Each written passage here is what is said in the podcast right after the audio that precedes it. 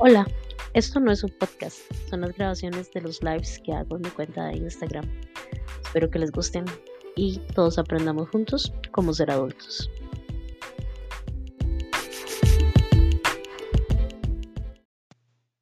Este episodio es un poco diferente. Este episodio no fue grabado en mi Instagram, sino en la cuenta de Instagram de la veterinaria Andrea Jiménez Borrego. Si ustedes quieren accesar el video en vivo de esta grabación, lo pueden encontrar en su cuenta en Instagram, vet.andrea.cr. El tema es duelo por mascotas. Espero que lo disfruten. Hola. Hola, ¿cómo estás? ¿Todo bien? ¿Cómo nos costó? O sea, es como lo logramos.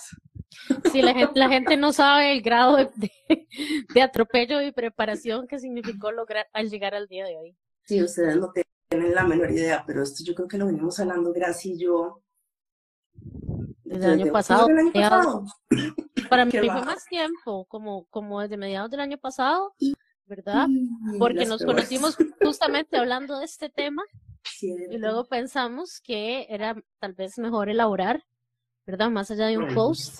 Y, vea lo que nos costó. Lo que sí que quiero que quede claro a todas las personas que nos escuchen, ¿verdad? Hoy, o, que después lo vayan a, ver o a escuchar, este, somos mujeres de palabra. Dijimos que íbamos a hacer un live. Aquí estamos. Nos costó, pero aquí estamos. Tardísimo, pero seguro. Tardísimo, pero seguro. Sí, es cierto. Ahora que hago memoria, nosotros nos conocimos justamente porque este tema que vamos a tratar hoy, pues es un tema que que creemos las dos que es demasiado importante y que nos han pedido muchísimo. Entonces, a mediados del año pasado, como dice Graci, yo empecé a buscar con quién, porque obviamente este tema eh, tengo que elaborarlo con una especialista, con una psicóloga, no puede ser meramente yo solito. Eh, y bueno, gracias a Dios. Graci decidió, eh, leyó mi mensaje y dijo, hey, voy en todas y me apunto. Entonces hicimos un posteo que luego se los podemos eh, repostear, ¿verdad? y enos aquí. sí. Lo primero que yo quisiera recordarle a la gente es que aunque es un tema, de, porque es triste, ¿verdad? Hablar del duelo, ¿verdad? Y, de partir y dejar ir, ¿verdad? A quien amamos y todo esto, lo vamos a abordar desde el amor, lo vamos a abordar desde la compasión, desde la compasión y la humanidad, ¿verdad? Eh, sí voy a pedirle a algunas personas que a veces se conectan, eh, que creen que tal vez esto es innecesario o que tal vez que la gente se mucha la araca porque se le muere una mascota. Lo primero que yo quiero decir es que recuerden que las mascotas son parte de la familia. ¿verdad? Son claves. De hecho, yo misma considero que mi familia, yo no tengo hijos, ¿verdad? Yo considero que mi familia, mi esposo y yo, nos volvimos un hogar en el momento en que llegó la primera de nosotros, que es Pantuflita, y cinco años después llegó la Pimentita, ¿verdad? Y nosotros, para nosotros, ellas son justamente lo que, la cohesión de esta familia, ¿verdad? Y eso requiere respeto, entonces yo voy a pedir a las personas que si tal vez no tienen, eh, no comparten este sentimiento como nosotros lo tenemos, escuchen con el corazón abierto, ¿verdad? Porque son tipos de amor, ¿verdad? Y es importante que quienes sí quieren escuchar cómo sobrellevar estas cosas, eh, reciban, ¿verdad? Y se les valoren las emociones como debe ser. Me encanta, súper importante. Yo siempre digo que tengo, que tengo, ay, no, decía cuatro, tengo ahora, tengo tres hijos de cuatro patas y una de dos patas. Son los hijos. Y uno se preocupa por ellos. Tal cual. Sí, yo no estoy atento y yo ando si aquella tosió diferente, eh, Ahora ahí la pimentita anda ahí como con una verruguita y yo ya ando midiéndosela y todo. Uno anda igual, ¿verdad? Entonces sí quiero que es, que es importante. Eh, no sé si quieres vos eh, empezar, ¿verdad? Habíamos, este, yo te había mandado como la opción de del guioncito con el que íbamos a abordar los temas. Yes. Lo tenés por aquí, ahí porque yo, mi WhatsApp web no me quiere abrir. Estamos en las mismas. Pero bueno, Creo que lo importante aquí este, sería empezar con que una pérdida de un perro de un gato puede venir de diferentes maneras. Puede venir por una enfermedad que haya sido crónica, que nos hemos logrado de una u otra manera preparar a la idea de que él o ella pues en algún momento no va a estar. Puede venir como un accidente o como una situación abrupta que nadie se lo esperaba puede ser planificada o sin planificar, y aquí podemos inclusive tocar el tema de lo que es la eutanasia, ¿verdad? Y mm, creo que también una que es muy importante y tal vez no, no se habla mucho es este tipo de pérdida em, en donde no sabemos a dónde está. Se escapó, se perdió, se lo robaron y a mí me parece que esa también es demasiado válida y, y, también se sufre, se sufre un duelo, ¿verdad? Totalmente. Entonces, bueno, no sé si se me quedó alguna, gracias, pero creo que esas son como las que me parece las... a mí me gusta, a mí me gusta referirme a la eutanasia más desde la perspectiva de la muerte con dignidad, ¿verdad? Eh, y, me, y me gusta también que la gente entienda que eso también es una forma de amor, ¿verdad? Sí, digamos que la eutanasia como tal, yo siempre les digo a los tutores cuando a mí me toca realizar la eutanasia, es que es de las decisiones más difíciles, pero las más cargadas de amor, porque al final de cuentas, eh, uno quisiera que ellos estén aquí por siempre, que lo entierren a uno, ¿verdad? Pero después eso no, eso no sucede y muchas veces nos toca a nosotros tomar esa decisión. Y, y, es el hecho de nosotros verlo de esta manera, de que eh, te amo tanto, te quiero tanto, quiero que estés bien y que no estés sufriendo, entonces voy a anteponer mis deseos de tenerte aquí por siempre y voy a tomar la decisión de dejarte ir. Entonces, eh, para mí eso es, bueno, para mí es un momento muy importante a nivel familiar. Eh, hay que hacerlo de una manera respetuosa, digna, que ahorita lo podemos hablar un poquito más, pero pero creo que a veces las personas tienen como este dolor y este sentimiento de tomar esta decisión, ¿verdad? Eh, la duda. Tomarla, cómo tomarla y la duda. Yo siempre les digo que, que uno como tutor eh, muchas veces ya lo sabe, lo que pasa es que le cuesta mucho llegar a tomar esa decisión, pero también los invito a hablar con su médico veterinario de confianza. Eh, uno como médico veterinario de confianza tiene como ciertos parámetros, por decirlo de alguna manera, en donde nosotros los podemos guiar. No vamos muchísimo más allá de que si está comiendo o no está comiendo, porque a veces las personas llegan y me dicen, es que, André, es que sigue comiendo. Y yo, sí, es que... sí, pero es que es una función normal, ¿verdad? Es como respirar. Entonces, sí, hay que tener como varias cosas a tomar a consideración para poder llegar a, a esta decisión y sentirnos tranquilos y sentirnos seguros. Entonces, bueno, parte de los que yo les digo, lo que les puedo decir es que pensar en lo que es calidad de vida, porque como les decía ahora, pues no solamente es que coman, ¿verdad? Sino que realmente, si ustedes se acuerdan o no se acuerdan, pues cada uno tiene una esencia y ellos también lo tienen. Y tienen una, un temperamento, eh, ciertas mañas y ciertas cosas, ¿verdad? Entonces yo siempre les digo, más allá de que coma, sigue siendo él. Sigue siendo él o ella, ¿verdad? Este, disfruta la vida o meramente está ahí existiendo y respirando y dejando pasar las horas y las horas y las horas. Yo creo que ahí son como de, por eso yo les digo a los autores que ustedes son los que mejor saben a veces que uno mismo como veterinario cuándo es el momento, ¿verdad? Porque uno los ve y los ve cuando van de bajón, de bajón, de bajón, de bajón, al menos cuando sucede, digamos, una enfermedad crónica, ya por edad. Pero Gracias, no sé si a vos te ha tocado tal vez algún paciente tuyo que te llegue como preguntar cuándo, cómo o cómo hago para tomar esta decisión. Sí me ha tocado no solamente paciente, me ha tocado personalmente, ¿verdad? Y me ha tocado atajar a, familiares en esta situación. Yo lo que le explico a la gente, por eso es que no me gusta tanto como enfocarme en el asunto de eutanasia, mm. sino muerte con dignidad, porque yo lo que quiero es enfatizar el hecho de que a quien yo amo no quiero ver sufrir, ¿verdad? Entonces yo creo que esa es la primera cosa que uno tiene que tener en consideración. A quien yo amo, yo no quiero ver con dolor, yo no quiero ver con sufrimiento. Eh, además, nuestras mascotas no, no necesariamente nos pueden decir qué es lo que les están pasando, qué les está pasando, cuál es su necesidad, ¿verdad?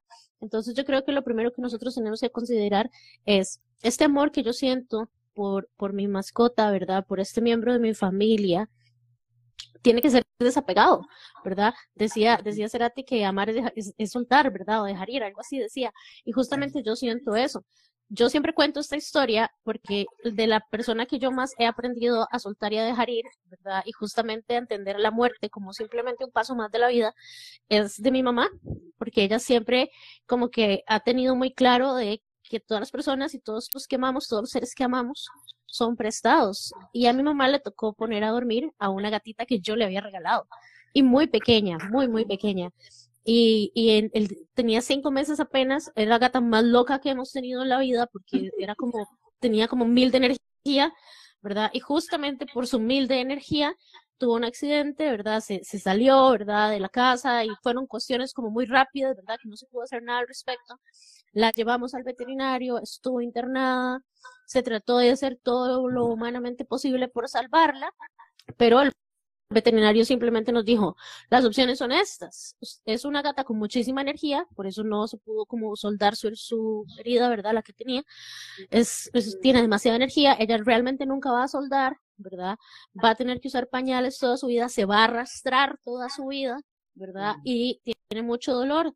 Entonces las opciones que tenemos es le dan esta vida donde ella va a ser dependiente siempre y no va a tener la calidad de vida que, que puede tener, ¿verdad? Y pueden haber muchos otros problemas después, habían órganos comprometidos, ¿verdad? Y dolor y todo esto, ¿verdad? O mejor la ponen a dormir, ¿verdad? Y le dan justamente eso, una muerte con dignidad. Y a mí nunca se me olvida a mi mamá dentro del veterinario, y perdón que voy a contar esto si alguien llora, porque hasta yo lloro cuando lo cuento, mi mamá se sentó a explicarle a la gatita que pasó un accidente, ¿verdad? Quiero que entendas que esta decisión yo la estoy tomando con amor, cuando yo me muera espero que me estés esperando y todo eso. Y, y el mismo veterinario y la gente, porque la escuchaban en el lobby, ¿verdad? ella, cómo explicarle, ¿verdad? se quedaban, me decían a mí, pues yo estaba en el lobby, esa es su mamá, y yo, ¿verdad? Y mi mamá le cantó hasta el último respiro a ella, le cantaba para que se fuera y todo eso, y yo lo único que puedo pensar es, pues chica, si mi mamá hace eso por una mascota, ¿Qué está dispuesta a hacer por mí? ¿Verdad? ¿Cuántos de nosotros no quisiéramos que nos hicieran la mitad de lo que le hicieron a la gatita? Total. Y, y, todos tenemos que entender eso. Eso es una muestra de amor. Yo recuerdo esta, este episodio con mi mamá y lo único que puedo pensar es en el amor tan inmenso que mi mamá tiene. Y creo que nosotros tenemos que tener un poco más de confianza justamente en ese amor que tenemos hacia ellos, ¿verdad? Y decir, no quiero que en tu vida haya un segundo de dolor que yo no pueda sopesar. Y por eso tomo la decisión que tomo, ¿verdad? Entonces yo quiero que la gente entienda mucho que cuando, cuando el médico veterinario indica que una opción, ¿verdad? Sana, y responsable y digna es, ¿verdad? Poner a dormir a sus mascotas, lo entiendan que si ustedes toman esa decisión va a ser desde el amor, porque nadie merece una vida que no tenga dignidad Total y completamente de acuerdo. esa sería la primera. Luego, este, si por ejemplo ha sido un accidente, tenemos que entender eso. En este caso también estuvo el factor accidente. Voy a utilizar esto como ejemplo para ilustrar, ¿verdad? También está el factor accidente. Los accidentes simplemente suceden. ¿verdad? Nadie los quiere. Puede que haya culpables, puede que haya culpables, pero son accidentes porque nadie realmente tiene esa intención. ¿Verdad? nadie realmente quiere ir a hacerle daño a, a, alguien o a un ser vivo, ¿verdad? Entonces lo que nosotros tenemos que entender también, que como dice esto, ¿verdad? Que vuelvo a mi mamá, que todo es, todos los seres son prestados, todos a quienes amamos son prestados, ¿verdad? Tenemos también que ir aprendiendo a hacer la paz con lo sucedido, ¿verdad? Entonces, e, eso también es un proceso que ahorita más adelante les voy a hablar. Eh, el otro tema que mencionaste de la muerte que, que nos hacía falta, mencionaste cuatro, me parece. Em, cuando son, que se pierden, que no sabemos dónde están. Yo creo que es lo más difícil.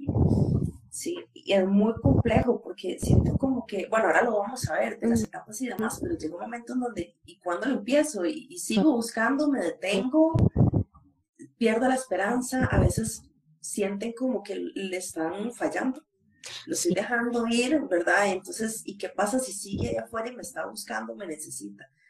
Para mí esa es de las maduras. Sí, es de las maduras porque está el factor de, incertidumbre, ¿verdad? Claro. Y si yo pude haber sido más cuidadoso o más cuidadosa, ¿verdad? y sí, y sí, exacto. y sí, y sí. Yo tengo una amiga muy querida que, que hace, hace ya como tres años se perdió una de sus bebitas y, y, es, y digamos, creo que ha elaborado su duelo, su duelo de manera correcta, Sin embargo, cada cierto tiempo ella vuelve a tirar la foto, ¿verdad? Como, hey, por aquello, ¿verdad? Porque uno guarda esa esperanza, ¿no? Y lo único que uno puede realmente desear es que si, si les pareció esté en una buena casa, ¿verdad? Con gente que, que le quiera, que, le ame. Ajá. Yo creo que una buena manera, a mí me parece que, que es útil, es, es pensar, y yo sé que es un, es algo muy fortuito, es pensar que si yo no encontré un cuerpito, debe estar en un buen lugar, debe estar siendo protegido, ¿verdad? sí, porque es lo único que podemos tener, no podemos tener certeza de nada, pero ya que no podemos tener certeza de nada, entonces tratemos de hacer las paces con algo que sea bueno para nosotros. ¿Por qué? Porque no podemos tener control ya de eso. Más saludable, sí, Es más mucho más saludable para nosotros, exactamente. Y si nos hace bien, ¿verdad? Cada cierto tiempo volver a, como hace esta amiga mía, ¿verdad? Volver a tirar fotos y todo eso. ¿Quién quita un quite que de verdad alguien diga, hey, se parece, ¿verdad? Bueno, yo Se han dado Claro que sí, claro que sí. Entonces yo creo que, que eso es importante. Además, recordar que, que hay que trabajar mucho en la culpa y en el perdón hacia nosotros mismos. Total y absolutamente recomiendo un, un proceso terapéutico. Qué importante que lo, que lo digas, porque a veces a mí me parece, y no sé de los que están acá si alguien le ha pasado, pero a veces se minimiza mucho lo que es la muerte de un perro o de un gato, ¿verdad? Entonces, el hecho, digamos, de que uno decir, puede que necesite terapia porque se murió, ¿verdad? Y inserte aquí el nombre del ser querido, ¿verdad? Em, a veces nos hacen sentir, o uno mismo, ay no, pero qué ridículo, ay qué feo, pero cómo, pero sí, o sea, ¿verdad? Comillas, es solo una mascota, ¿verdad? y yo siento que eso le imposibilita mucho a las personas el poder avanzar y sanar, ¿verdad? este, bueno, eso fijo lo, lo escuchas vos un montón, pero si uno de este lado también es como, ay, no, jamás, ¿cómo vas a estar triste por que se murió Hogan, por ejemplo, ¿verdad? Sí. Este, me imagino que a vos también, pero me parece que esa esa, esa recomendación me parece importante, de las más importantes que has dicho ahorita. Por favor, si ustedes están pasando por un proceso de duelo por sus mascotas, se haya muerto, se haya perdido, sea lo que sea, no teman en buscar eh, un proceso terapéutico.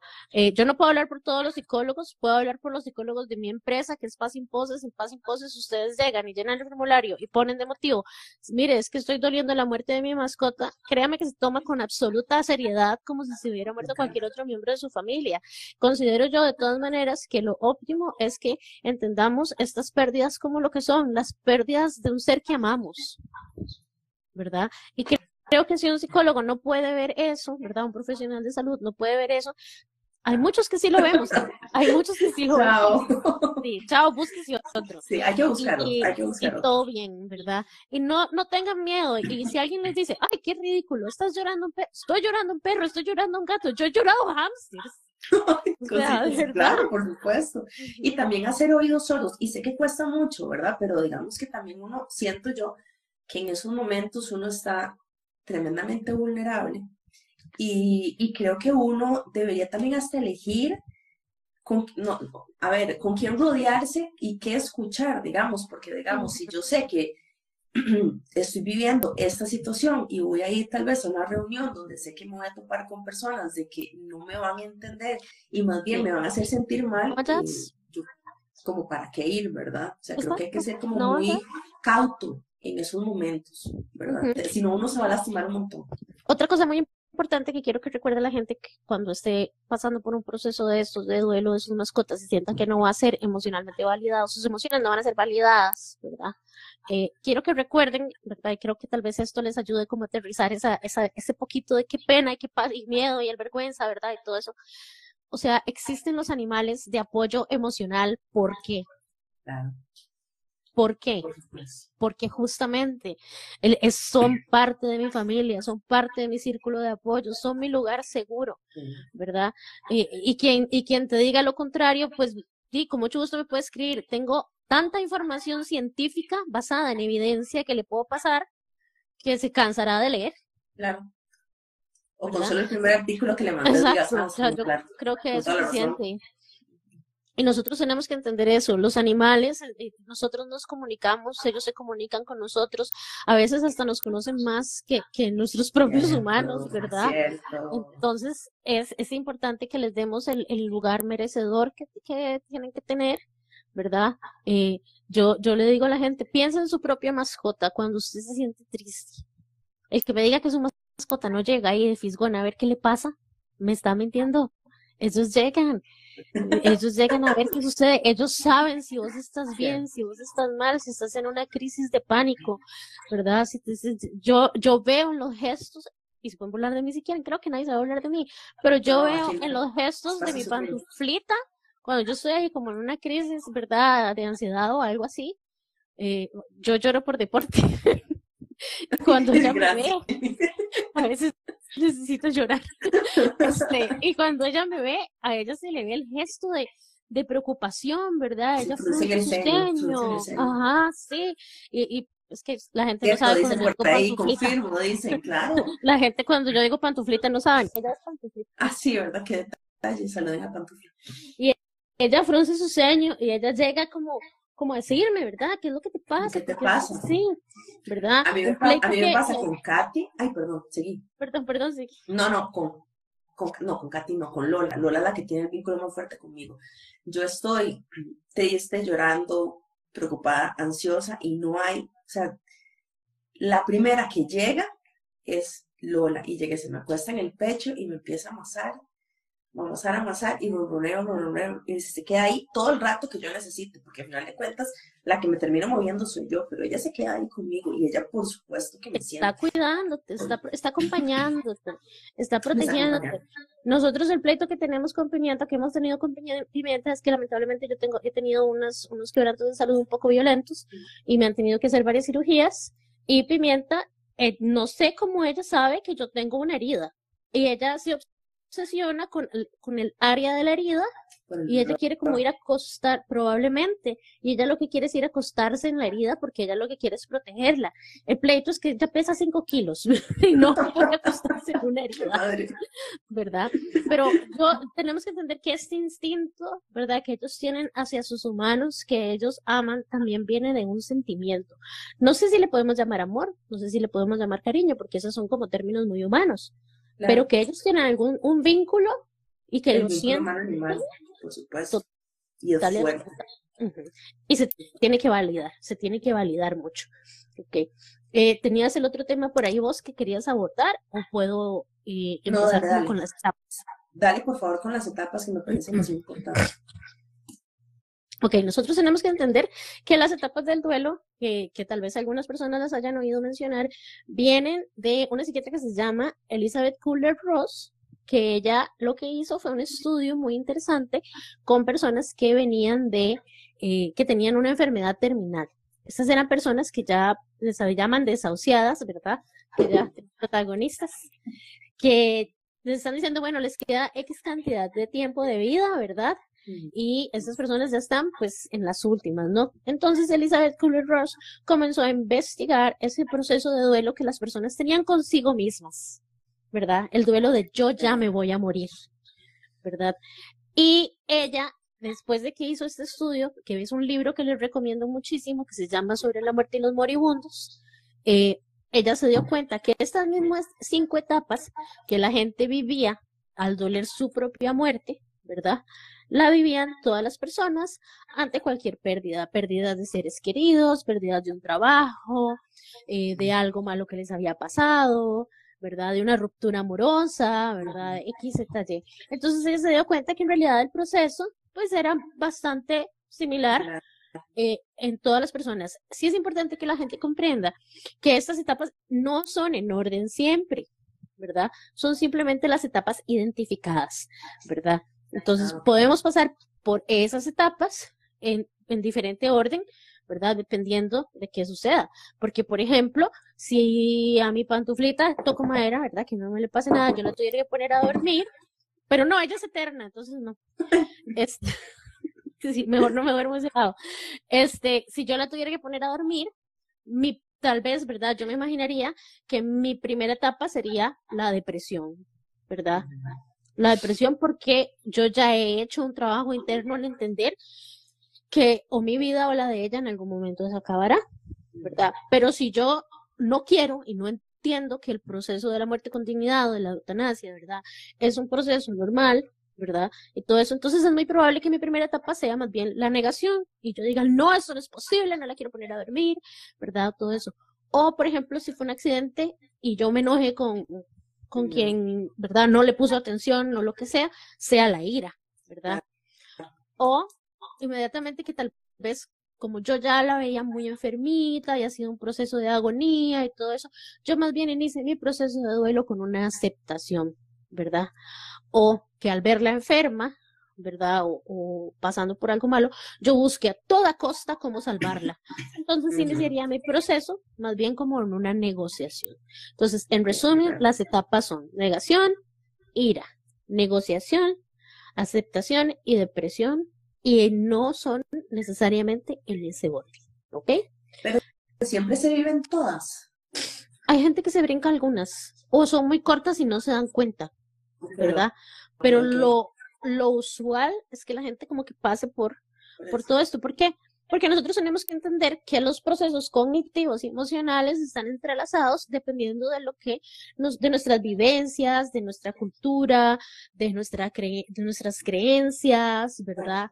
de, de todo lo que nos rodea y lo que nos construye como el ser humano que somos, nuestros valores, los contextos, la manera en que nos han explicado la muerte, ¿verdad? Entonces, por ejemplo, yo, yo le digo a la gente que una de las mejores cosas que ustedes les pueden enseñar a los niños desde pequeños es que la muerte existe. Y que de, de hecho desde que nosotros nacemos, desde que cualquier vivo, ser vivo nace, está muriendo, ¿verdad? Eso es lo que nosotros estamos haciendo. Lo que pasa es que la vida es lo que, hacemos. Lo único que se ocupa para morir es estar vivo. Estar vivo. La vida es lo que hacemos mientras llegamos a morir, ¿verdad? Y la gente puede decir, ay, Graciela, qué lúgubre eso que dijiste. No es lúgubre, es real, ¿verdad? Entonces, por eso yo pienso que es como un poquillo una pérdida de tiempo estar pensando en el momento en que me voy a morir, porque el momento en que me voy a morir va a llegar sí o sí. No debería yo estarme preocupando por eso debería estarme preocupando cómo vivo mientras, ¿verdad? Y aquí yo me regreso a mi, mamá, ¿verdad? Mi mamá dice que esa es la, yo no sé por qué mi mamá no da clases de esto. Ella dice que uno está por favor, sí. Uno la tiene que, uno tiene que entender que uno ama mientras se lo permita. Uno está presente mientras es posible, ¿verdad? Entonces, ¿qué pasa? Alguien que no quiere pasar tiempo conmigo, ¿verdad? un, una pareja que ya no me ama, por ejemplo. La satisfacción mía debería ser, bueno, le amé mientras me lo permitió, ¿verdad? Y, y ese egoísmo, ¿verdad? De, de, no dejar ir, de estar, de, de a veces hasta minimizarnos, de, de, pasar por un duelo patológico, ¿verdad? Todo eso viene mucho, ¿verdad? De esa, de esa idea de que las cosas no tienen fin y todo tiene fin, ¿verdad? Entonces, no, gracias. ¿Eh? No mentira. Yo soy su hija. Aquí no ve la genética, diga. Pero entonces es muy interesante que la gente desperdicie, pienso yo, yo lo sugiero, lo doy como una sugerencia. No desperdicies tu tiempo pensando en se va a morir o me voy a morir, ¿verdad? Porque eso no lo podemos luchar, ¿verdad? Eh, y uno termina sin disfrutar ahorita. Y uno termina sin disfrutar disfrutar ahorita. Entonces ustedes den, amen apasionadamente, den con locura, hagan regalos, pasen el tiempo que quieran, hagan todo lo que quieran y no sé qué, ay, pero ¿qué va a pensar de mí? Nada, ¿qué importa qué va a pensar? Todo el mundo se va a morir, todos nos vamos a morir, entonces no importa lo que nadie piense, ¿verdad? Y si ustedes quieren pasar el resto de su vida con sus cinco gatos, y esos son los que quieren que pasen el resto de su vida con sus cinco gatos, fijo el amor recíproco. Sí. Totalmente. Entonces, eso es importante. Y, sin y si alguien dice, no, es que usted me ama demasiado. bueno, trataré de minimizar mi amor un toque. ¿Verdad? Entonces, eso es muy importante. Entendamos que estas etapas lo que están haciendo cognitivamente es prepararnos para poder pasar un duelo sano. ¿Ok? Si nosotros hablamos de un duelo patológico, es en donde. preguntar. Eso yo. El duelo patológico es justamente donde ninguna de estas etapas se elaboró correctamente, ¿verdad? Yo me quedo pensando, alguien por ahí puso, y los, y si tal cosa, y si yo lo hubiese llevado a otro veterinario, y si yo le hubiera dado otro medicamento, y si yo hubiera estado en la casa, y el estar pensando en cosas de las que yo ya no tengo control alguno, no va a cambiar nada. Número uno. ¿Verdad? Y lo único que te va a causar es muchísimo malestar, ¿verdad? Y ese duelo nunca se va a elaborar. Si yo me enojo, ¿con quién me estoy enojando? es algo que yo pueda dialogar y que lleguemos a, otro, a otra decisión. No, ya pasó, ¿verdad? Son cosas que no podemos hacer. La depresión, esa es otra cosa que la gente dice, ay, pero es que ya no quiero que esto me duela tanto. Te va a doler conforme quisiste quien murió. O sea, te, va a doler conforme amaste. Ese es el precio que uno tiene que pagar, digo yo, por amar a alguien. Sí, sí, sí. Y yo entiendo, o sea, yo a veces veo a la pantuflita porque, bueno, quienes no me conocen, esto Andrés sí lo sabe, acabamos de celebrarle sus 15 años. Sí. Yo a ella la veo y, y, y, yo me voy ahí como en, un viaje desastroso de, ay, el día que me haga falta. Ay, sí. ¿Verdad? Y, y yo... Y creo que todos en algún momento lo hemos hecho. Y uno no quiere, o sea, uno no quiere, pero es importante entender que el día que haga falta, el día que haga falta va a ser terrible, pero la vida va a continuar. Y a mí lo que más satisfacción me va a dar es que yo le di todo y más de lo que pude. Así es. ¿Verdad? Y así es que tenemos que amar a todos, no solo a las mascotas. Yo les recomiendo amar así, amen, amen con locura, ¿verdad? Y piensen que estas etapas no nos las podemos brincar, las tenemos que pasar. Y las tenemos que pasar con mucha autocompasión. Con mucho amor, tienes toda la razón. A veces uno está concho con uno mismo, tan cruel con uno mismo, que hace las cosas. ¿Quién nos dijo que, que, que, era válido maltratarse tanto? Yo, yo siempre le digo a la gente, cuando usted tenga esos discursos así agresivos y, y violentos a sí mismo, usted piense por un momentito, escriba la frase que se acaba de decir a sí mismo y piense si se la diría a otra persona. A la persona que usted quiere, ¿cierto? Si no se trata de como una chueca. Exactamente no podemos ser un chuica, ¿verdad? Entonces, eso, eso es importantísimo. Yo creo que ya me abrió el WhatsApp, usted sabe, para ver las otras que Ay, teníamos. Por favor. Yo aquí tengo las preguntas guardadas, pero, pero el esqueleto como tal, pero vamos bien, todo bien. Ahorita igual vamos a, igual venía el asunto de las preguntas y las recomendaciones, así, eso, eso sí me acuerdo. Sí, sí. Las, las tengo aquí en el correo. Las preguntas. Yo me las había mandado a mí mismo. Ah, yo también aquí tengo las que a mí me hicieron también. De igual manera, si tienen alguna otra pregunta que hacerle a Gracia o a mí, lo pueden escribir por acá y ahorita hacemos scroll. Sí les recomiendo que usen el botón de las preguntillas porque es más fácil encontrarlas oh, que en la conversación. Qué tecnológica, gracias. Ay, verdad, es, después de tantos lives, ya lo logré. Bueno, le, ¿vas a leer tus preguntas o leo la, o te voy tirando las mías? A mí no me pusieron, a mí no me pusieron nada diferente de lo que te pusieron a vos. Entonces, si quieres, podemos usar los tres. Está bien. Em, bueno, la primera pregunta, creo que es como muy, muy, ¿verdad? Muy clara y muy específica de lo que estamos hablando, es qué hacer con la culpa que siento. Sí, ¿qué hacer con la culpa que siento? Elaborarla. ¿Cómo la elaboramos? Bueno, la elaboramos de diversas maneras. Una es entendiendo que la culpa existe, pero racionalizarla realmente es algo que yo digo, no, sí, yo fui totalmente descuidada. No, yo no, le di los, no, la llevé cuando tenía que llevarla al médico, no la cuidé como tenía que cuidarla. Fuiste, fuiste realmente vos, la, la persona negligente, ¿verdad?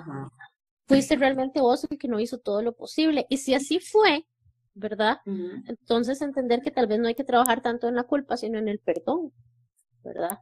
En el, perdón hacia uno mismo, porque errores cometemos, por eso somos humanos, porque somos imperfectos, ¿verdad? Y trabajar mucho también en el, en el duelo de entender, porque cuando yo tengo la culpa, esto es importante, cuando yo tengo la culpa, me doy cuenta de lo de lo, ¿cómo se llama? De lo, ¿cómo te digo? Ay, es que se me va la palabra. Eh, no descuidado, sino eh, efímeros que somos, ¿verdad? Que nosotros podemos realmente perdernos en cualquier cosa, en una culpa, por ejemplo, ¿verdad? Y a partir de ese momento es muy probable que dejemos eh, que dejemos de ser la persona que, que fuimos antes de la situación, ¿verdad? Puede ser que nos volvamos una persona más amargada, ¿verdad? Mm, Porque nos sentimos mal con nosotros mismos y el error que cometimos. O puede ser que elaboremos bien la culpa y elaboremos bien el perdón y nos volvamos personas más sabias y no cometamos el Eso. mismo error. Te iba a decir que uno también aquí puede, supongo que después del proceso, decir que aprendí de todo esto, porque yo creo que uno puede aprender de casi que todas las experiencias que uno tiene en la vida, ¿verdad? Entonces, decir, como el ejemplo que vos, no sé, alguien dejó, dejé la puerta abierta y se escapó, y pasó un accidente, pasó una situación, entonces la puerta, la puerta, la puerta, entonces, bueno, sé que para la próxima vez tengo que tener mayor cuidado, poner un sedazo o tener más cuidado, digamos, a la hora que abro cierro la puerta, y eso va a hacer, que es lo que a mí, digamos, me gusta rescatar, es, nos va a hacer mejores tutores. Si en algún momento queremos vol- volver a ser tutores o si nos quedan otros enanos de cuatro patas en la casa para, para prevenir que vuelva a suceder. Exacto, exacto. También esa es otra cosa, qué bonito que mencionaste eso. Eh, yo particularmente no soy creyente, pero sí tengo como la idea de que el existir es como ir a una escuela, ¿verdad? Cada, cada cosa que yo hago mientras yo estoy viva es una enseñanza y es una lección. Desde que yo comienzo a caminar, ¿verdad? Y entiendo que puedo chocar con cosas, ¿verdad? Que si, que, que si ando algo en la mano y lo suelto se cae, Ajá. ¿verdad? Eh, todo siempre es un aprendizaje. Y yo sí creo firmemente que hay, eh, hay seres que vienen a ser parte de una enseñanza. No me gusta decir lección. No me gusta decir lección porque eso suena como a castigo, Mm, ¿verdad? ¿verdad? Es una enseñanza que me enseñaron a amar brevemente, me enseñaron tal vez a dejar ir, ¿verdad? Yo, yo no creo que uno pase, aunque yo no creo ni en el cielo ni en el infierno, yo no creo que uno pasa por esta vida, eh, ¿verdad? Sin, sin un motivo, ¿verdad? Incluso en, en los duelos eh, que tenemos de seres queridos, ¿verdad? Eh, tenemos que entender que algo aprendimos de todos ellos, ¿verdad? Algo nos dejaron. Y eso es una celebración, porque si yo no hubiese tenido la oportunidad de tener a estas personas que amé o que amo, porque mentira que uno deja de amar a quien se ha ido, ¿verdad?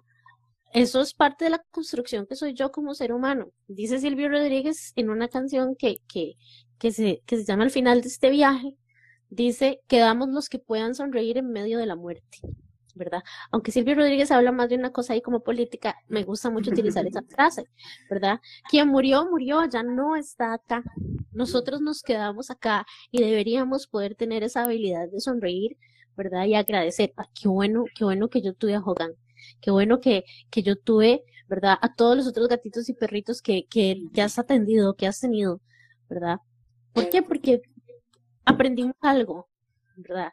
Y aprendimos que si yo puedo decirte que he aprendido yo de mis gatas de pantuflita, yo he aprendido a ser una señora cuidadosa, ¿verdad? Sí. Porque ella a mí me ha enseñado a ser cuidadosa, a ser cuidadosa con mi tiempo, ¿verdad? Ella tiene sus horarios muy marcados, entonces ella me recuerda comer a las horas, acostarme a las horas, ¿verdad? Pasar, disfrutar del acurrucamiento de la mañana, ¿verdad? Es, ese tipo de cosas, ese tipo de cosas a mí me suman años de juventud, Es. ¿verdad? Entonces ese tipo de cosas son regalos, ¿verdad? Que probablemente ella también se queda. No, no tenemos que pensar que porque se fue, este, ella no tiene eso como sus pequeños regalos, son mutuos, ¿no? Sí, y Entonces, las mejores personas. Y es una manera hasta de honrarlos. Sí, to- totalmente, es una manera de honrarlos, ¿verdad? O sea, yo creo que, que eh, los estilos de vida que además adoptamos con nuestros, con nuestras mascotas, siempre tienen que ver con algún tipo de bienestar, ¿verdad? De, de nuestra salud y de la salud de ellos también, ¿verdad? Entonces, siempre tenemos que entender eso, somos regalos mutuos, porque si nosotros no estuviéramos para ellos, ¿qué clase de vida tendrían? Cierto. Ay, qué lindo eso. Me encanta. Yo, o sea, yo soy muy, yo soy muy romántica, ¿ok? Te estoy sintiendo, me encanta. Y aquí yo, más de uno debe estar ahí con la gallinilla. Pero no, ok, e- esa respuesta estuvo muy linda. Me encantó también cómo transformamos o cómo transformaste la parte de la culpa con el perdón, el aprendizaje y terminar con honrar. Creo que, creo que fue un lindo camino. Esperemos que de amor. alguien esté tomando notas. Si Andrea me deja, yo subo esto a Spotify luego. Sí, sí, sí, sí, sí, sí. sí, sí. para que luego tomen notas y les hacemos un examen. Uh, me encanta. me encantan los exámenes mis estudiantes. A, vos te pusieron aquí cómo introducir un nuevo peludito sin sentir que es un reemplazo y se parece una pregunta que me pusieron a mí, que si no era que si era normal no querer a un perrito después de que otro murió. Sí, a mí me preguntaron, ¿cómo quitar ese sentimiento que si llega una nueva mascota es un reemplazo? Ajá, yo creo, que esas tres preguntas como que se, unen. Eh, si quieres, vos contestas cómo introducirlo. Bueno, primero más bien quisiera, a ver, yo no estoy de acuerdo, habrán situaciones de situaciones, pero yo no creo que, que mm, uno debiese pensar en introducir de buenas a primeras a otro ser em, a la casa, una vez que se haya tenido una pérdida familiar. Eh, creo que hay que vivir los, las etapas del duelo que uno nos está diciendo, eh, pero también, ya hablando, digamos, a nivel médico-conductual, tenemos que pensar que el duelo como tal lo viven también ellos. Sí.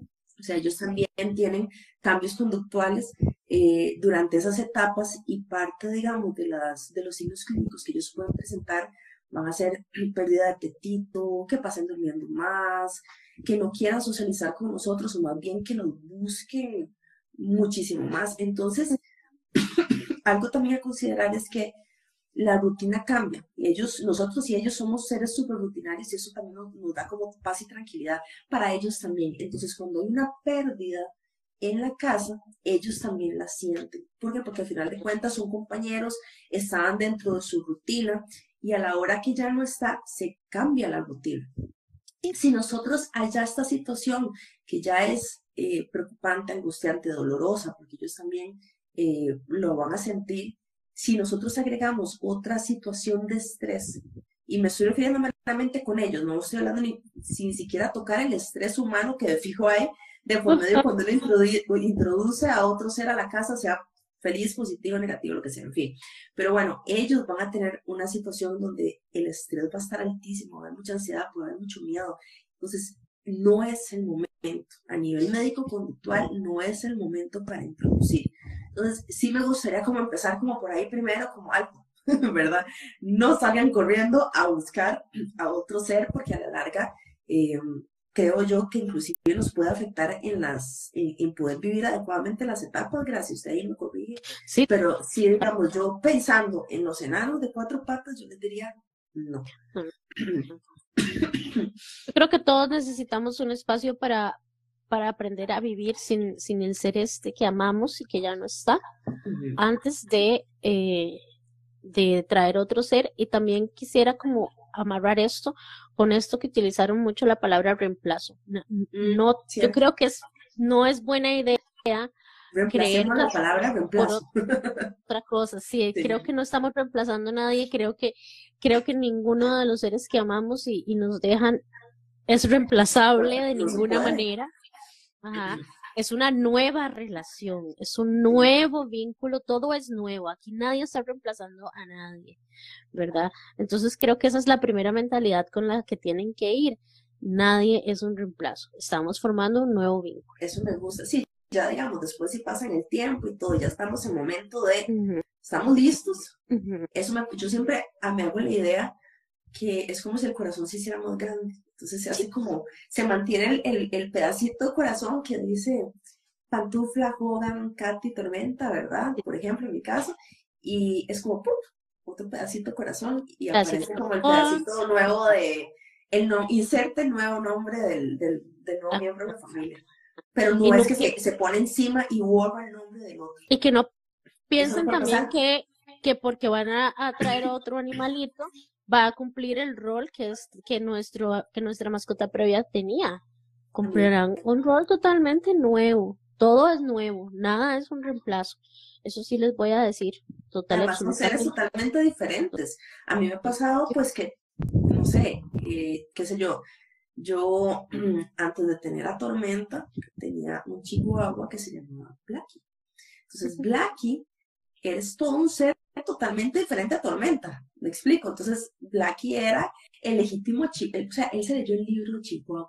Él era el legítimo chiquitillo, cascarrabias. Era la enciclopedia. O sea, e, él, era el chihuahua, ¿verdad? Entonces, eh, el tipo de vínculo que yo tenía con él, las actividades que yo tenía con él y su temperamento eran unos. Y años de años después llega Tormenta. Tormenta es el ser más dulce, la más pega, la más chineada, la princesa de la casa. Y que llegue y se la acuesta uno aquí. O sea, ella, si pudiera, andaría como uno así, como un canguro, ¿verdad? la va aquí, ¿verdad? Porque es demasiado pegoste. Entonces, empezar, yo inclusive como analizar reemplacé a Blacky por Tormenta, no se puede porque es como Blacky por un lado y Tormenta por el otro. Entonces las mismas actividades, como uno decís, que yo hacía con Blacky son otras totalmente que las que, las que hago con Tormenta. Entonces, tal vez sí, tal, eso puede ayudar inclusive a que ustedes se queden tranquilos de que el nuevo miembro, si ya están en esa etapa, no, no es que va a llegar y los va a ver y va a hacer las mismas cosas, no. que va a disfrutar las mismas cosas, que ahora tienen los mismos rituales que tenían con, con el que ya no está. Y eso y me acabo, me acabo de acordar de algo que quiero hacer, que quiero hacer la mención antes de que se me olvide. Seres queridos que nos ven a uno doliendo la, la muerte de la mascota, ¿verdad? Yo les sugiero, por favor, no traten de animarnos trayendo otra mascota, porque ustedes no saben si estamos listos para eso. Te lo pedimos, Señor, yo tengo una experiencia muy cercana, no voy a decir pero bueno, tengo una persona muy, muy querida cerca, muy, muy cerca, y fallece la perrita, y la familia viene de un buen lugar, o sea, viene de un buen lugar, ¿verdad? Un buen lugar, este, están súper preocupados porque esta persona está, pues, está viviendo su luto, ¿verdad? Pero creo que al final no la dejaron siquiera vivir el luto, porque a los días, pero a los días fue como, aquí está. Creo que esa es la idea de la gente de voy a traer un reemplazo y no es un reemplazo. Bueno, ahí sí, ahí sí me parece que la palabra aplica, ¿verdad? Pero digamos, entonces, esta persona tuvo un montón de sentimientos encontrados porque no estoy lista, que es este perro divino, perrita divina que me encanta, ella no tiene la culpa, es un ser noble, o sea, pero no me siento y no quiero generar todo este vínculo, pero qué pecado porque ve la belleza y eso perdiera una bebita de dos meses. O sea, tras de eso, tras de esos dos meses que requieren tanto cuidado y tanta cosa, pero bueno, en fin. Em, y yo siento pues que, que eso no se hace. No, eso no, lo hagan. No, no, lo hagan. Lo hagan, aunque sean muy buenas las intenciones y todo. Ajá. Creo que eso, si ustedes realmente quieren después darle a otro ser a quien amar, es algo que se tiene que dialogar, ¿verdad? ¿verdad? Si quieren hacerlo de sorpresa, vayan tanteando el terreno, ¿verdad? Ustedes, si, si tanto aman a esta persona, se van dando cuenta, si ustedes ven que está elaborando su duelo, si ustedes la ven que, y pregunten directamente, porque ustedes no saben si, si esa persona, por ejemplo, ha dicho, no, eh, después de que, de que ya fallezca tal, ya no voy a tener más animales porque voy a tomar otras decisiones o voy a cambiar mi estilo de vida, ¿verdad? O lo que sea. Entonces también eso es algo en positivo, ¿verdad? y luego uno tiene corazón de pollo y no y, y no va a ir a regalar el animalito tampoco. No, pues esa perrita es el ser más querido más chineado de la casa, pero sí puedo decir que el inicio fue un poco de hecho, una, una de, las preguntas que pusieron que si era normal eso, la última que pusieron de eso, si era normal no querer un perrito después de que otro murió, sí es normal. Es totalmente normal que uno diga, bueno, esta, esta ya fue mi experiencia teniendo una mascota. Ya no, no quiero otra. Y tal vez no es este final, tal vez en unos años digas, bueno, ahora ya tengo ganas. ¿verdad?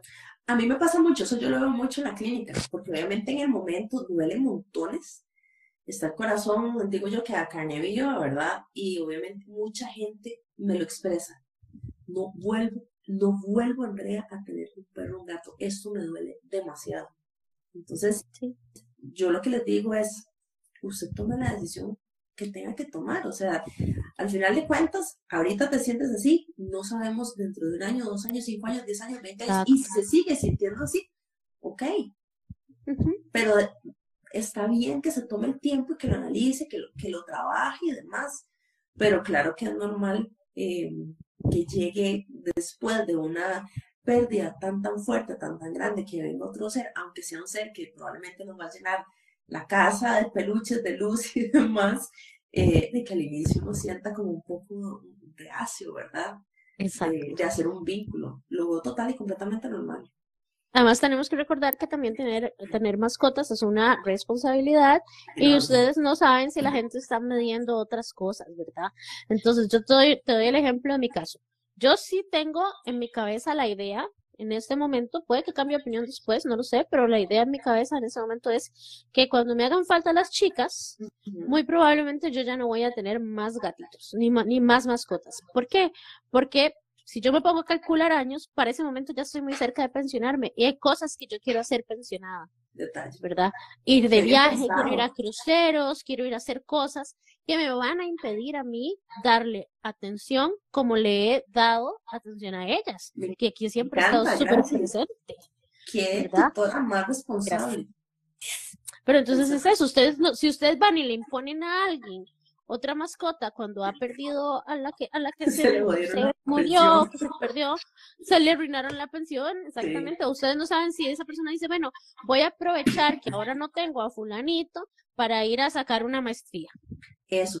Para... Es, otra cosa que te iba a decir, a veces dependiendo de la situación, por como, o sea, que se vivió antes de el fallecimiento, a nivel de veterinaria hay muchos gastos. O sea, se pudieron haber incurrido en cirugías, en, tratamientos, ¿verdad? Es, que de todo hay, exámenes, tratamientos y demás. ¿Qué pasa si esa persona quedó con deudas? O quedó bien tallado. Y, ok, regresa, ok, regresamos al mundo de que el, el, perrito nuevo, el gatito nuevo, y el gatito del perrito nuevo, muchas veces, no siempre, pero cachorro que vacunas, que el, el sistema de vacunación de vacuna, la el chequeo, la esterilización, que si se entrena, el primer año es durísimo. ¿sí? Entonces, no podemos imponerle a alguien eh, esa, responsabilidad. Este, esa responsabilidad. Tal cual, tal cual. Entonces, por favor, no lo hagan, ¿verdad? No es la vida de ustedes, no tomen esas decisiones por otras personas. Si, vos, eh, le tuvieras que o sea, responder puntualmente a esa persona que dice cómo introducir a un nuevo peludito sin sentir que es un reemplazo, o sea, tal vez que debería ella como hacer como check emocional o mental para decir, estoy lista. Ok, lo primero que tiene que hacer es quitar esa palabra reemplazo. Por favor, racionalice, racionalice y piense, usted no está reemplazando a nadie. Yo le diría a esa persona, por favor, no, no era, no era usted, era la persona. Eh, no es un reemplazo, ¿ok? Entonces, lo mejor que usted puede hacer es racionalizar. Esta es una decisión que yo tomo porque todavía tengo el tiempo, el amor, porque me gusta el estilo de vida que tengo cuando tengo mascotas, porque nos gusta que sean varios y se acompañen, ¿verdad? Porque veo que mis otras mascotas les hace falta esa, esas patitas extra, ¿verdad? Alguien no está haciendo junta, lo que sea, o sea, que sea una decisión muy pensada, pero que sí piensen que eh, es algo que ustedes están sintiendo como, como una opción y no como una necesidad. Porque yo creo que uno no tiene que entrar, ajá, opresión, uno no tiene que entrar a ninguna relación y, y, me refiero a relaciones porque esto es una relación, lo que tenemos con nuestras mascotas, uno nunca tiene que entrar a las relaciones por necesidad, ¿verdad? Sino porque yo quiero estar aquí y porque yo quiero hacerlo.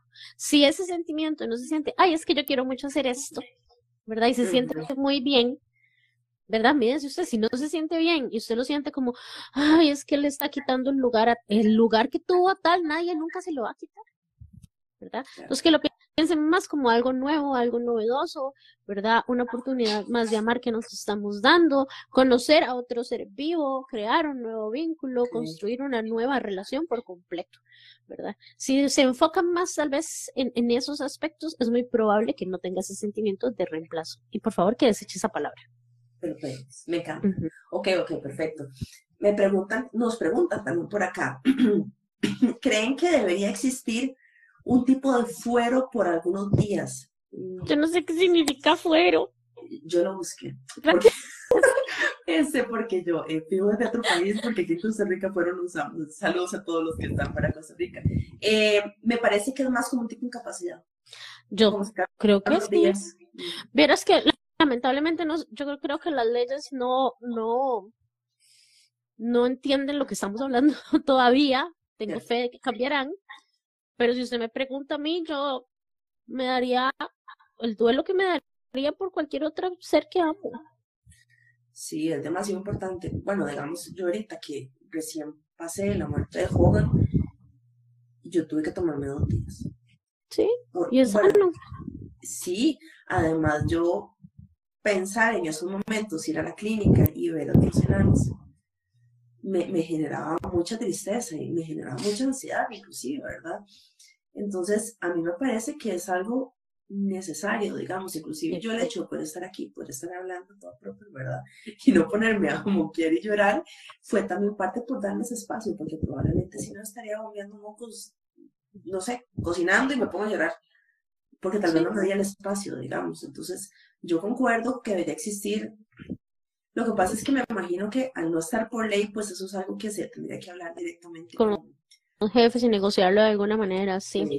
Yo, yo siento que debería, debería ser de una ley o, un beneficio que un, se murió mi mascota, ay, mira, date unos días, ¿verdad?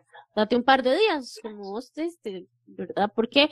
Porque tenemos muchas cosas que hacer, muchas cosas que aterrizar, hay shocks emocionales, tenemos que llorar, llorar es parte de, ¿verdad? Y, y pues llorar en la oficina no es muy bonito, ¿verdad? O atención del cliente, ¿no? Sí, o, o hasta se puede jalar una torta. Se puede jalar no una torta porque no está emocionalmente disponible, ¿verdad? Su atención está en otro lado.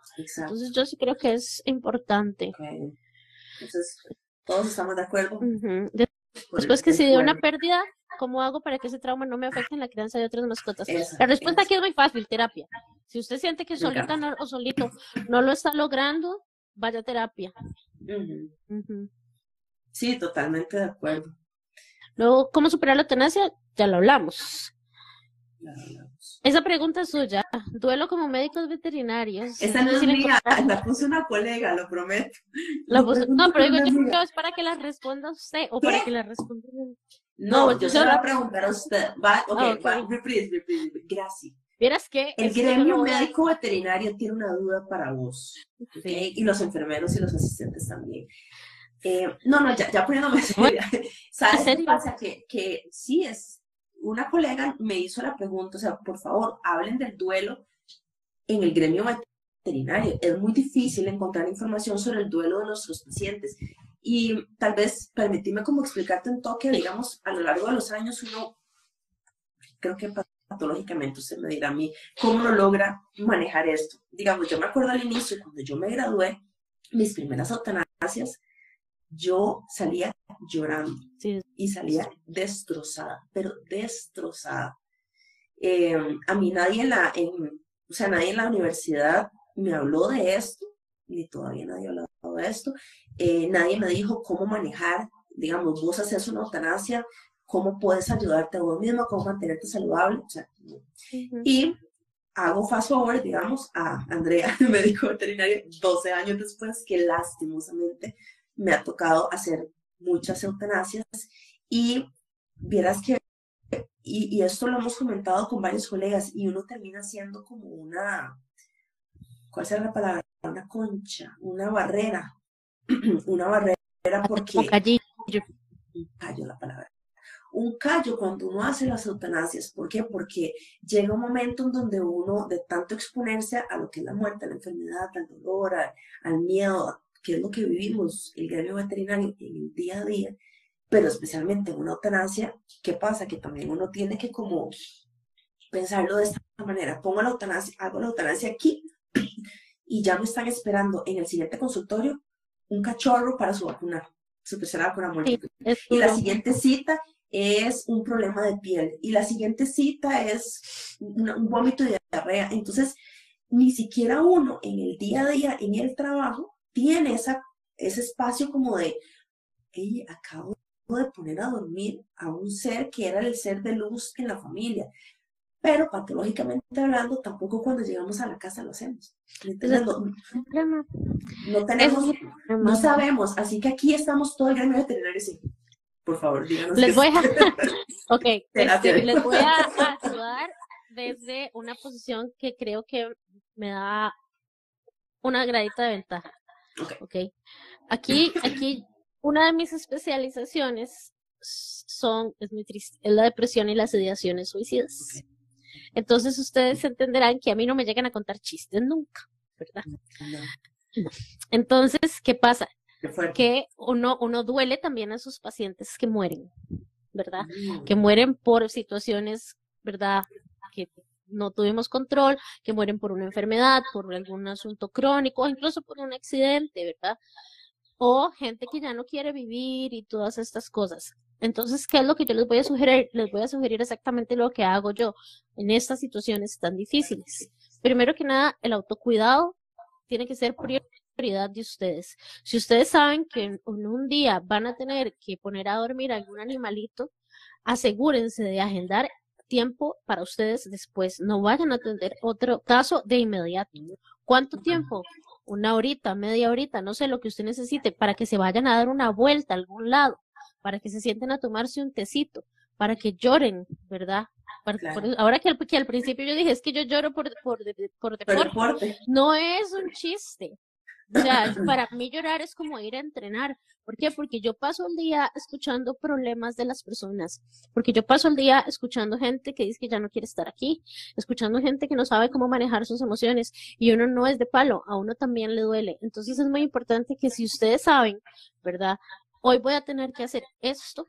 Entonces asegúrense de agendar ese, ese, un espacio, ¿verdad? Post o pre, ¿verdad? Cada quien lo necesita diferente, ¿verdad? O ambos, no lo sé. Para que ustedes tengan un espacio para ir a cambiar el cassette, respirar, tomarse algo, hacer otra cosa, ¿verdad? Que no sean, ¿verdad? Inmediatamente atender a algo, porque si no se están haciendo daños a usted mismo. Agenden espacios para llorar. Yo no les puedo explicar la gran diferencia que me hace a mí decir, ay, mañana tengo dos horitas y voy a ir a llorar. Y yo veo videos, yo veo videos que yo sé que me van a hacer llorar, ¿verdad? Porque como que uno no puede llorar así a orden, ¿verdad? Pero entonces, e, e, ese chiste de, bueno, ya que estoy aquí en el baño, voy a llorar por algunas cositas. Sí lo hago, sí lo hago, ¿verdad? porque, y también, y yo, bueno, es que parte también soy bien llorona, pero es porque yo me siento mejor, yo termino de llorar y los, los invito a que lo traten de hacer, ustedes lloran un ratito, y después cuando ustedes hacen ese, ya, qué rico. ¿Verdad? Así como cuando nos carcajeamos, es una necesidad básica. También creo que eh, les puede servir mucho hacer algún tipo de conmemora algo conmemorativo para esos animalitos ahí en sus consultorios, ¿verdad? Tengan como una pared del arco iris que se van, ¿verdad? O todo eso, como se les recuerda, ¿verdad? O algo que ellos hayan dejado, o que sea un, su nombre, ¿verdad? Este es un lugar especial para ustedes, yo los atendí con mucho amor, que recuerden mucho que esto también es lo que hablábamos al principio, es un acto de amor y vos tenés el honor, tenés el honor, porque véanlo con esos ojos. Ustedes tienen el honor, mayúsculas, neón, con música alrededor, de ser quienes despiden de este mundo esos animalitos con tanto cuidado y con tanto cariño, ¿verdad?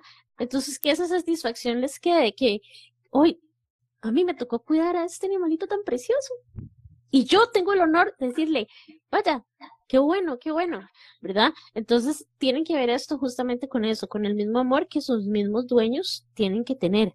Y también que si ustedes sienten como culpa o sienten como, ¿verdad? Como, ay, soy yo quien les arrebata la vida, ustedes les están arrebatando el dolor. Nunca, jamás les están arrebatando la vida. Qué linda esa frase. Gracias. Me llegó. Ay, y espero que haya sido útil para, para sí, quienes. Por supuesto que sí. Bueno, hablamos de eso, el duelo de los veterinarios.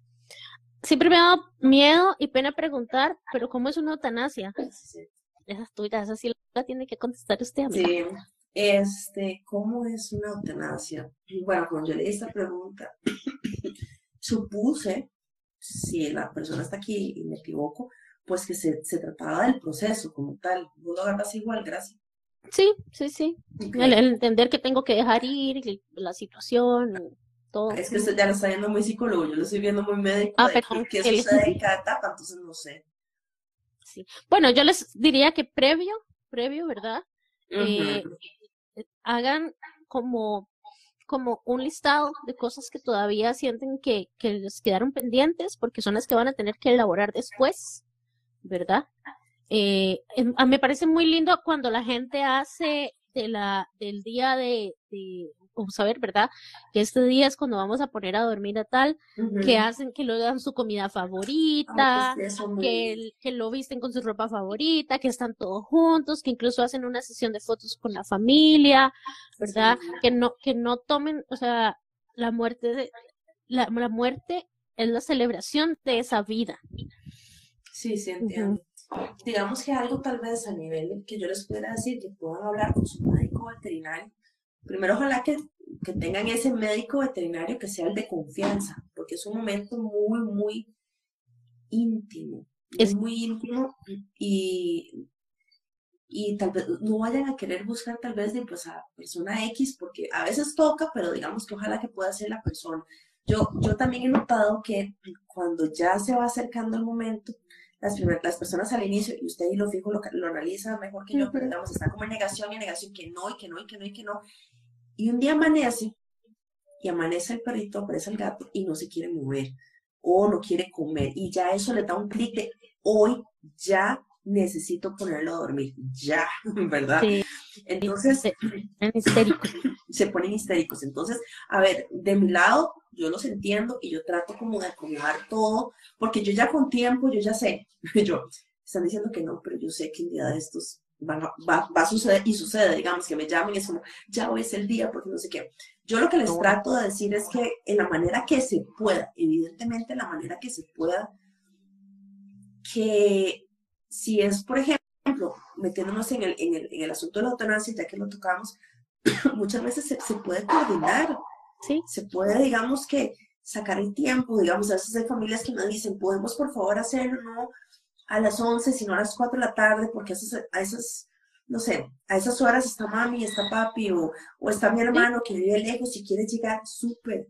O sea, todas esas cosas realmente ayudan un montón que la persona, digamos, que ustedes, como les digo, que es el médico veterinario de confianza, que tal vez los haya acompañado durante todo el proceso, también ayuda a montones, se van a sentir acompañados.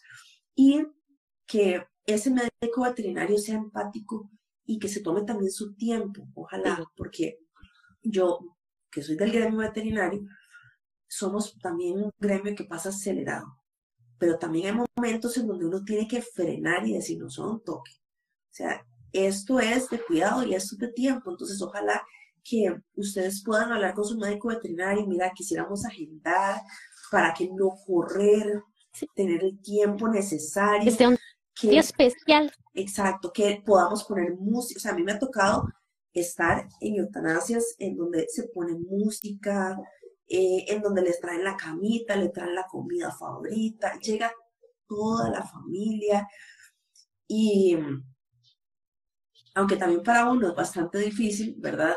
porque obviamente no le llega al corazoncito, era lo que veníamos hablando por inicio del live. O sea, qué divina despedida. Yo quiero que me despidan así, o sea, de verdad. Entonces, tómense todo ese tiempo para planear, para no piensen que el médico veterinario va a decir, Ay, pero qué ridículo, que no, no, no, Lo que ustedes necesiten hacer, lo que ustedes necesiten llevar, si quieren poner la música, la ponen, ni pidan permiso. Al final de cuentas, son cosas que son en ese momento y son necesarios para la familia y, creo que al final van a ser un recuerdo muy, muy bonito de, de esa final de vida de, de, la mascota de ustedes. Entonces, eh, digamos que sea algo médico veterinario, tal vez aquí escuchando, lo que también les pudiera decir es que se tomen ese tiempo. Eh, es bueno tal vez poner como una candelita fuera en recepción y poner un rótulo diciendo estamos despidiendo un ángel, ¿verdad? O poner un mensaje, digamos, por favor ayúdenos con su tono de voz o lo demás. Creo que también son cosas que las personas valoran muchísimo, porque al final de cuentas uno lo que menos quiere en esos momentos es estar corriendo. Sí, yo también, yo también creo eso. Creo que es importante que, que, que entendamos que ese momento es tan especial como cuando ese, esa mascotita llegó a la casa. Cuando llegó a la casa estoy bastante segura que prepararon y compraron, hicieron. Y... ¿Por qué no hacer lo mismo cuando es el momento de irse? De hecho, que si querer queriendo contestaste la otra pregunta que tenían, que cómo hacer la eutanasia menos fea para el cliente, y ya lo contestaste sin querer. Ah, bueno, sí. Y alguien preguntó aquí que cuáles aspectos se deben tomar en cuenta para saber cuándo aplicar la eutanasia. ¿Qué? ¿Cómo fue? Otra vez, perdón, es que tú sí, no ¿Qué aspectos, ¿Qué aspectos se deben tomar en cuenta eh, para decidir cuándo eh, es lo mejor una eutanasia? Esa respuesta está larga, pero voy a tratar de resumirla. Digamos que a nivel médico, uno empieza con varias preguntas que se le hacen al, al tutor. No solamente qué está comiendo, sino si notan que le cuesta movilizarse, si pasa durmiendo todo el día, qué interacciones sociales tiene, eh, si han habido cambios conductuales. Eso uno va anotando. Pérdida de peso, aparición de signos clínicos nuevos, que el tratamiento ya no esté funcionando, que por más medicamentos y medicamentos que nosotros brindemos, ese paciente no hay mejora, más bien inclusive que se eche para atrás. Son uno del montón, digamos, porque eso es como un formulario que uno debería tener y como ir, ¿verdad? Como haciendo como check. Eso yo siento que también le ayuda a la persona, porque a la hora de que uno hace ese tipo de formulario con ellos y uno va marcando, ¿verdad? Y va, que esto no, esto no le está ayudando, mira, bajo, bajo más de peso, o que está comiendo tantos gramos menos, apareció ese signo clínico, este que estaba aquí, ya no lo hemos podido resolver, ya tenemos tres medicamentos y a nivel conductual, mira, ya no quiere jugar, eh, se pasa echado todo el día. Ya uno después de eso, siendo o no siendo veterinario, yo creo que uno mismo se queda como... Sí. sí. E, es hora es hora. Si no vemos feliz a quien amamos, y si lo vemos con dolor, y si lo vemos incómodo, ya pues esa es una señal que me imagino que también dependiendo, ya que con esos signos se va y se valora. Alguien puso aquí, qué bonito que es que estoy leyendo, si hay preguntas. Ah. Yo asistí a terapia por la muerte de mi perrita y fue la única vez donde alguien me validó el sentimiento de duelo, ¿eh? para que vean. Qué importante. Sí, y creo que, vamos a ver, creo que, ay, qué montón de gente linda estaba aquí. Es que estaban comentando lo que íbamos hablando. Entonces no sé. Ay, yo entonces estaba revisando a ver si habían preguntas. y me ponían la manita. Es que lo que estaban eran comentando mucho de lo que hablábamos. Pero no, creo que esas eran las preguntas que habían. Yo sí quiero cerrar con unos consejitos breves. No sé si vos tenías algo también para cerrar. Sí, yo quería cerrar también con ciertos consejos que les traje para ayudar al duelo, pero de las mascotas. Ajá, o sea, de los finalos que quedan en la casa. Ah, qué perfecto, dale. Los tengo anotados porque mi memoria de pollo. Entonces, digamos que lo que les decía ahora es que al final de cuentas ellos también son seres rutinarios, ellos también van a sentir la pérdida del compañero, pero también la afección en esta rutina. Entonces, parte de las recomendaciones que yo les puedo hacer para que sus enanos, ay, perdón, em, ayudarles en el duelo de sus perros y sus gatos, vamos a hacer mantener la rutina lo más posible, entendiendo que van a haber cambios, porque al final de cuentas hay otro ser que estaba, hay un ser que estaba en la casa que ya no está y que era parte de la rutina, ¿verdad? Eh, usualmente eso les afecta más como a la hora de comer o a la hora de dormir, que tal vez dormían cerca, o en el caso de los gatos que se, que se lamen y se lamen, se hacen el alogrumen y luego se cuestan, digamos. Pero lo más importante es que ustedes tal vez traten de mantener esas rutinas. Si a las, voy a poner un ejemplo, si a las 7 de la mañana siempre les daban de comer, a las 7 de la mañana les dan de comer. Si a las 5 de la tarde, cuando estaban tomando café, se sentaban en los regalos y le hacían caricias, a las 5 de la tarde ustedes estén haciéndole caricias también. Eso le da mucha estabilidad. También es bueno introducir actividades que ya saben que su perro o su gato les gusta y disfrutan. Si ustedes saben que, por ejemplo, eh, el gatito le encanta jugar con la caña, pues entonces incentiven más esos espacios que son eh, lúdicos y que van a liberar emociones positivas. Eh, implementen lo que son juguetes interactivos, porque también piensen que a la hora que se perdió un ser en la casa, eh, las interacciones sociales pueden estar reducidas o todo pues eh, ausentes. Entonces, con todo, todo, pues lo que menos queremos es que el perro o el gato se aburra. Entonces, buscar, digamos, este, actividades, buscar juguetes que los puedan mantener interesados, les va a ayudar un montón. Em, busquen también actividades que ustedes también disfruten con ellos. porque al final de cuentas en la casa todos están viviendo el duelo, entonces si a los dos les gusta, por ejemplo, eh, ir, no sé, a turistear en la montaña y pegarse aquel hiking, vayan y háganlo, si pueden, si están con ganas, les va a ayudar al final de cuentas a los dos. La idea aquí es crear, digamos, como espacios para que vinculen más fuerte y además pensar que los perros y los gatos son como esponjas. Y al final de cuentas ellos también perciben las emociones que nosotros estamos sintiendo, entonces al final de cuentas entre los dos se pueden ayudar bastante. Algo que pasa muy fácil o muy frecuentemente es que se pasan de chiñadores, porque obviamente pues a la larga vemos que nuestro hermano está triste, que no quiere comer y demás, pero de que no quiera comer o que coma un poquito, a pasar a solamente ofrecerle comida de la mano, más bien luego van a ser un problema conductual que luego van a tener que trabajar. Entonces, mídanse con el chineo, o sea, chineen, estén con ellos y demás, pero aquí el asunto es no meter más problemas conductuales o crear, por ejemplo, ansiedades por separación hiperapego, porque a veces les da Ah, que ese es otro tema que tenemos por ahí guardado. Otro tema que, que ojalá no nos tome ocho meses.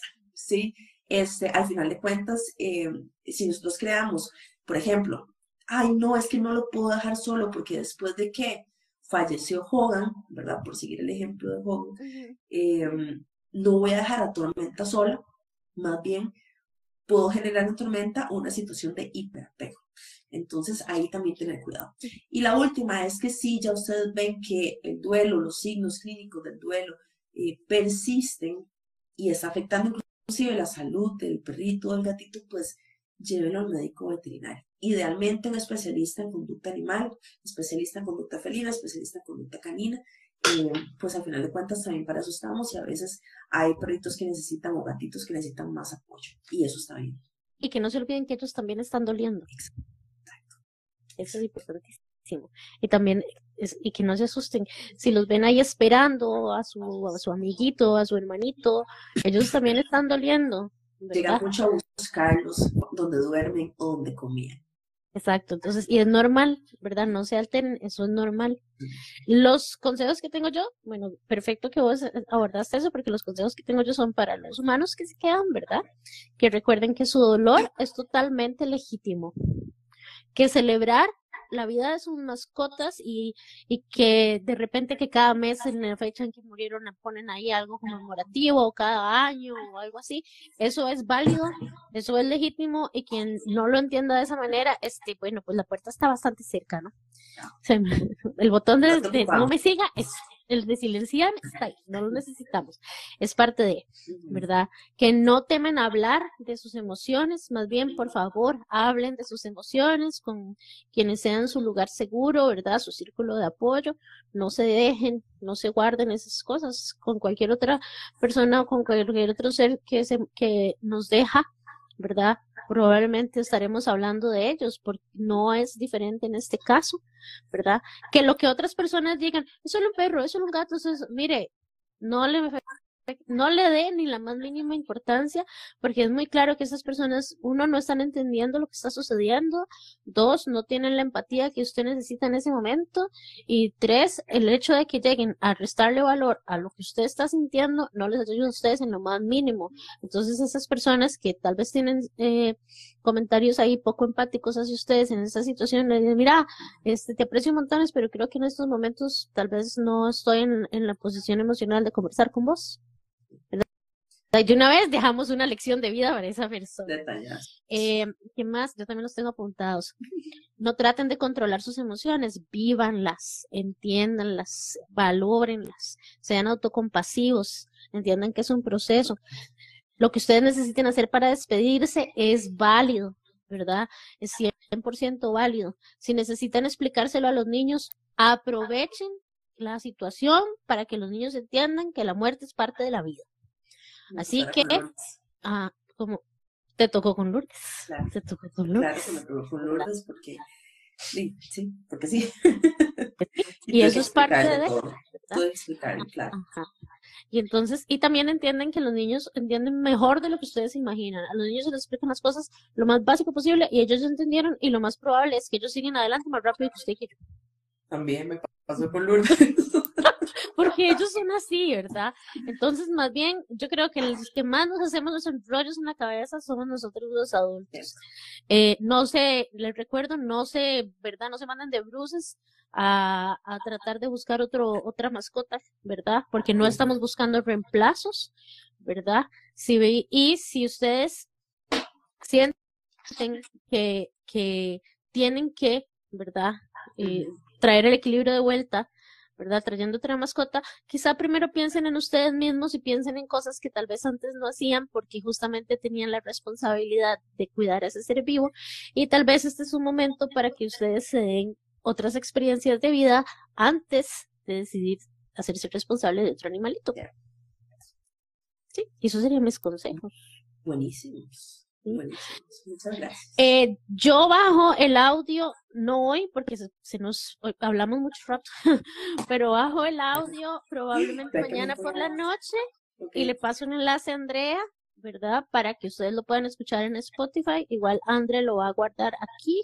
Y él va a quedar guardado, creo que va a quedar guardado en mi muro. Queda guardado en tu muro, yo lo comparto, bueno, no me, bueno, no sé. No sé. Queda guardado en el tuyo, pero si lo puedes poner como colaboradora, queda ah. guardado también en el mío. Lo haré. Eh, y si no, va a quedar también el audio para quien lo quiera escuchar, y no necesariamente lo quiera ver, lo vamos a poner ahí probablemente a partir de mañana en la noche, si me da chance. Si no, fijo, lo prometo que iba a estar y nosotros se los compartimos. Excelente. Sí. No, más bien, muchísimas gracias, que lo logramos. Espero que les lo logramos. Y, que les, y que les sirva, sobre todo que les sirva, ¿verdad? Ahí ponen gracias por este espacio. Ay, con muchísimo gusto. Y téngannos paciencia porque después vamos a estar hablando de otro tema que también nos han pedido mucho, pero ustedes entenderán que somos mujeres ocupadas, entonces el planeamiento es duro. Sí, pero ahí vamos, ahí vamos. Un abracito, André. Chao, igualmente, un abrazo, chao chicos. Chao a todos. Que estén muy bien, chao.